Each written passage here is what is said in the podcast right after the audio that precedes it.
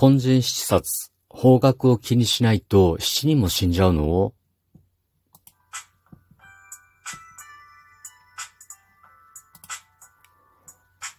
ご機嫌いかがでしょうか？本日も後日研究所から開運メンタルアドバイザーの占い師明恵がお送りいたします。今日は朝からお寺の檀家さんの奥さんから電話で問い合わせを受けました。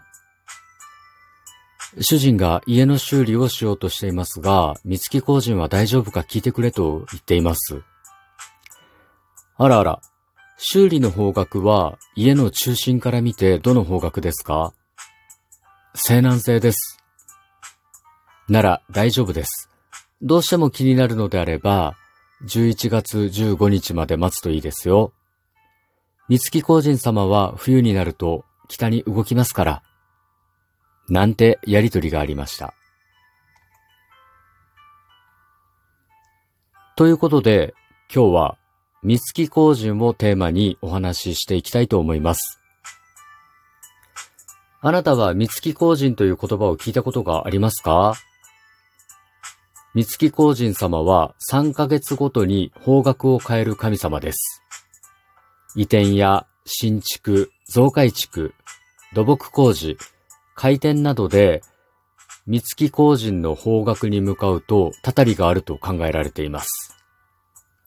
実はこれ、私の地元熊本の特に北の地域にある方角に関する神様の信仰のことなんです。このローカルな信仰が根強く残っているのには、加藤清正公が関係しています。言い伝えによると、その昔、清正公が朝鮮の駅の時に、城を囲まれ、籠城しながら苦戦していた時の夜、夢に皇人様が現れて、脱出の隠れ道を告げられたそうです。そのお告げに従って、密かに囲みを脱出して、九死に一生を得たそうです。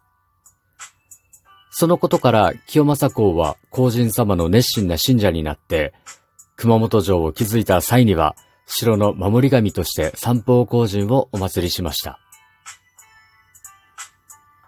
熊本の人にとって、清正公の影響力はとても大きなものなので、そういったことが三月工人の信仰が地域に根付いたことと深く関係していると考えられています。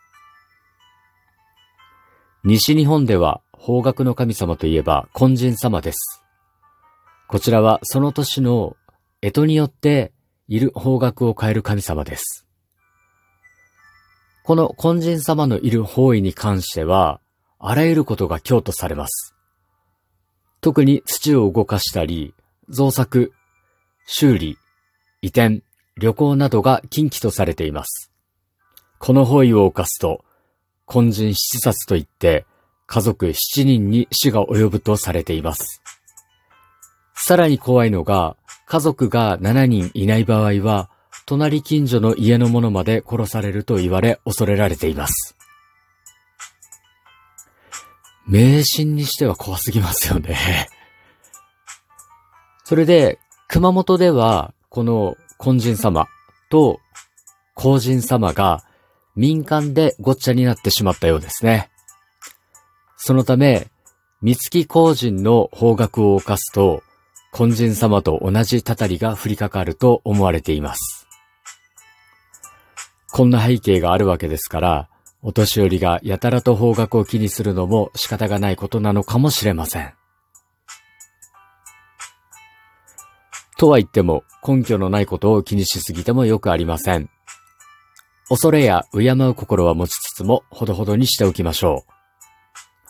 まあ実際に7人単位でね、死者が出まくっていたら、さすがに何かしら法律化されたりしますからね。余談ですが、私は密教のお坊さんで山岳修行をする修験者でもあります。